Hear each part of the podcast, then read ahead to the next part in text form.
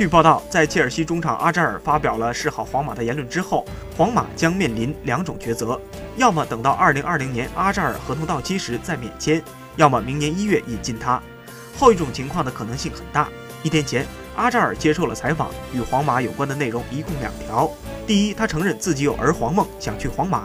也想留在切尔西，他经常为此烦恼；第二，他不想像库尔图瓦一样。今夏，库尔图瓦以三千五百万欧元转会从切尔西跳槽去了皇马，切尔西花了八千万欧元买来了门将凯帕顶替库尔图瓦。塞尔电台表示，皇马主席弗洛伦蒂诺已经考虑再次向阿扎尔发起进攻，他希望在明年一月的冬季转会窗引进这位中场球星。